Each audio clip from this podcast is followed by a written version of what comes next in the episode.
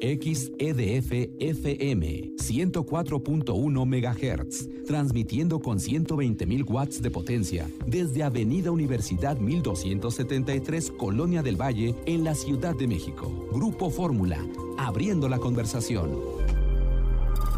Uruguay también es de esos destinos que vale la pena explorar y platicamos con Rodolfo Milesi. Él es de Branding Latinoamérica Group y él es el representante de Uruguay que nos compartió las opciones que existen también para los mexicanos que querramos visitar este gran país al sur de América. Bueno, Uruguay hace ya más de 20 años que viene a la vuelta al market, desde los eh, comienzos casi, en donde el pabellón de Latinoamérica era un pabellón mucho más chico. Eh, vino en representación del gobierno de Uruguay el viceministro de Turismo, Benjamín Liberov. Eh, vinieron también representantes del sector privado. Y para nosotros la World Travel Market es muy importante porque es eh, una feria donde uno va más eh, a la relación con los operadores, con el trade turístico, con las aerolíneas, con los operadores de viajes, agencias, más que una feria consumer. Vamos también a ferias consumer, por ejemplo, importantes en Europa, como Fitur, como muchas otras en Alemania pero lo que nos gusta de la World Travel Market del mercado británico es que uno viene a Londres a, hacer business. Eh, muchos mexicanos vienen durante la época de diciembre y enero, que es el verano en el sur de Sudamérica. Eh, la pasan súper, súper bien eh, y les encanta Punta del Este, los atractivos de la costa. no solamente Punta del Este, sino José Ignacio, La Barra.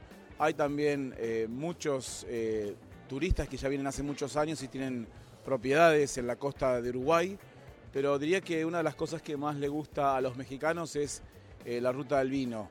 Eh, así que bueno, eso es un producto que se estuvo desarrollando mucho en los últimos años en Uruguay y a los mexicanos les gusta tanto la gastronomía uruguaya como los vinos, en particular el Tanat, que es nuestro, eh, nuestro nuestra uva bandera, digamos. Y así pudimos recorrer el mundo entero a través de World Travel Market. Hay mucho material que estaremos dando a conocer en los siguientes programas, también en De Viaje en Fórmula mañana a través del 1470 de AM, pero la verdad es que es una de las ferias más nutridas, donde además de dar a conocer los productos turísticos y los atractivos, hay una serie de paneles y de discusiones, incluso mesas de discusión, donde se tocan temas muy importantes como este de la contención de crisis que abordaron en World Travel and Tourism Council con Gloria Guevara.